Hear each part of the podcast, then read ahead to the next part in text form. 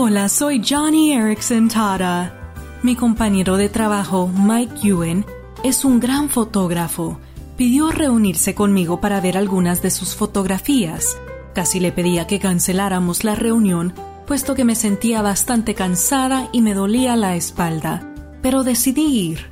Mike me mostró foto tras foto de nuestros programas de alcance a las personas con discapacidades, fotos donde mucho sufrimiento había sido reemplazado por sonrisas.